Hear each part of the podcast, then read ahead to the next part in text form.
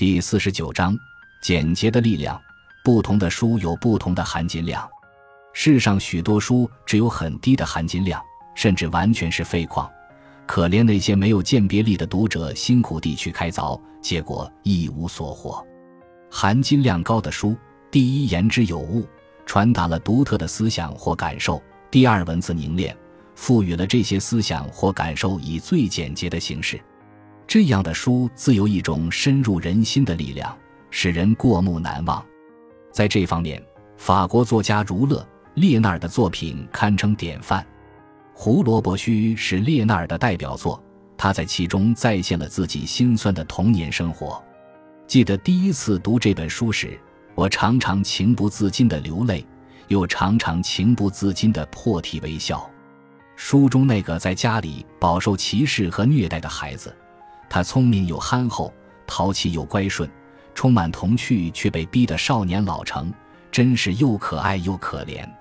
他清楚地意识到自己在家里的地位，因此万事都不敢任性，而是努力揣摩和迎合大人的心思，但结果总是弄巧成拙，遭受加倍的屈辱。当然，最后他反抗了，反抗得义无反顾。我相信。列纳尔的作品以敏锐的观察和冷峭的幽默见长，是与他的童年经历有关的。来自亲人的折磨，使他很早就养成了对世界的一种审视态度。《胡萝卜须》由一些独立成篇的小故事组成，每一篇的文字都十分干净，读起来毫无挚爱。我几乎是一口气把它们读完的。列纳尔的观察之细致和文风之简洁是公认的，不列颠百科全书。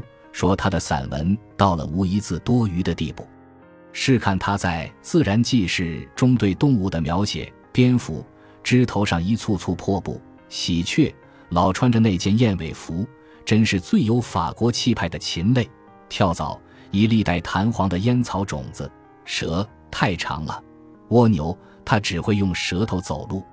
列纳尔的眼力好，笔力也好，他非常自觉地锤炼文字功夫。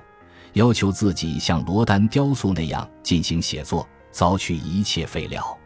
他认为，风格就是仅仅使用必不可少的词，绝对不写长句子，最好只用主语、动词和谓语。拉马丁思考五分钟就要写一小时，他说应该反过来。他甚至给自己规定每天只写一行。他的确属于那种产量不太高的作家。我所读到的他的最精辟的话是：我把那些还没有以文学为职业的人称作经典作家。以文学为职业的弊病是，不管有没有想写的东西，都非写不可，于是难免写得烂。当然，一个职业作家仍然可以用非职业的态度来写作，只写自己真正想写的东西，就像列纳尔那样。对于一个作家来说，节省语言是基本的美德。所谓节省语言，倒不在于刻意少写，而在于不管写多写少，都力求货真价实。这一要求见之于修辞，就是剪除一切可有可无的词句，达于文风的简洁。由于惜墨如金，所以果然就落笔成金，字字都掷地有声。在印刷垃圾泛滥的今天，我忽然怀念起列那儿来。于是写了上面这些感想。感谢您的收听，本集已经播讲完毕。喜欢请订阅专辑，关注主播主页，更多精彩内容等着你。